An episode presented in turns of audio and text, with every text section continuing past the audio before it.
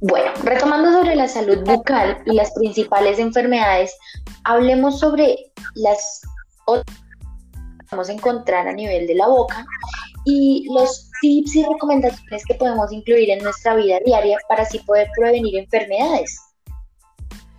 Bueno, anteriormente les hablábamos de varios problemas bucales como lo son el mal aliento, las caries, la gingivitis, la periodontitis que como les decíamos son de gran cuidado, al igual que las que les traemos hoy. Es verdad esto que Dana nos dice, ningún problema bucal es más importante que otro, todos requieren de atención y control diario. Continuaremos hablando sobre las aftas, que son unas pequeñas lesiones que se crean en las encías o en las mejillas y normalmente estas le salen más a los niños y a los adolescentes, pero su causa no es solamente la higiene, estas también pueden ocasionarse por estrés, los cambios hormonales, sobre todo en los adolescentes, por problemas inmunitarios o porque a veces somos alérgicos a alguna comida.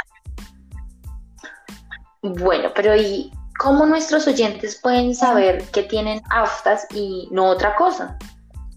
Bueno, pues generalmente estas lesiones son características blanquecinas, generan un poco de dolor, son de tamaño pequeño y muy pocas veces pueden causar fiebre o malestar general. Estas úlceras no suelen ser graves ni complicadas, por lo que solo se deben vigilar y esperar a que sanen correctamente. Por lo que veo, pues no son tan graves. Pero también he escuchado que hay una enfermedad que sí es grave, que también saca úlceras en la boca. ¿Me pueden aclarar bien de cuál se trata? Sí, A la que te refieres es al herpes bucal, porque en esta enfermedad se forman ampollas llenas de líquido alrededor de la boca, pero pasados unos días estas se rompen y se vuelven costras. Entonces hay que tener claro que esta última, comparada con las aftas, es provocada por el virus del herpes simple y no se presenta mucho al interior de la boca, sino que es más en los labios. Normalmente cuando van a salir, el labio se inflama y se pone un poco caliente, pero es diferente una de la otra. Ok, gracias por la aclaración. Así nuestros oyentes también aprenderán a diferenciar todas estas enfermedades. Claro que sí, todo es importante. Por ejemplo, la candidiasis bucal, que es una enfermedad causada por el hongo de eh, Candida albicans, el cual crece de forma excesiva en la boca y la torna de color blanco. Es decir, se presentan lesiones blancas cremosas en la lengua, mejillas internas y a veces en el techo de la boca, encías y amígdalas. Esto presenta enrojecimiento, ardor o inflamación que puede ser lo suficientemente grave como para provocar dificultad para comer. Sí, pues es muy cierto lo que Juliana dice, y esta enfermedad es muy común en las personas que padecen VIH.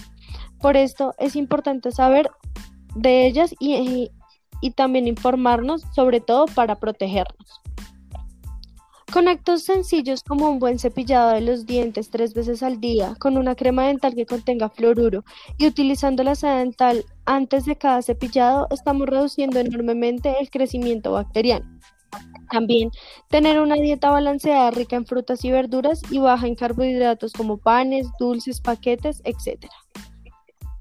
Además, quiero agregar que aparte de la alimentación, también es bueno que las personas no fumen y reduzcan el consumo de alcohol, dado que esto disminuye el riesgo de pérdida de dientes, periodontopatías y cánceres de la cavidad bucal.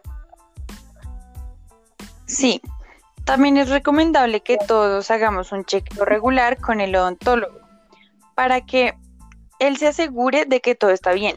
Por último, quiero decirles que se abstengan de tomar bebidas negras como Coca-Cola o tinto. Esto mancha nuestros dientes y hace que se tornen un poco de color marrón. Muy buena recomendación, Juliana, pero no dejemos atrás el consumo de chicle, que al final lo único que hará será desgastar el esmalte de los dientes, afectándolos de forma significativa. Bueno, chicas, yo me siento muy, muy, muy feliz de todas estas recomendaciones que ustedes nos han dado y pues que le dieron a nuestros oyentes sobre estos tres temas tan importantes como lo son la salud visual, la salud bucal y la salud auditiva. Y pues nos aclararon muchas dudas y nos dieron muchos tips para mantener una excelente salud. Pues desafortunadamente se nos acabó el tiempo que teníamos destinado para esta charla. No me queda más que agradecerles a todos por la participación en nuestro programa llamado Sintonízate con tu salud y también agradecer a toda la comunidad educativa de la institución departamental José Hugo Enciso Reventones del municipio de Anoleño.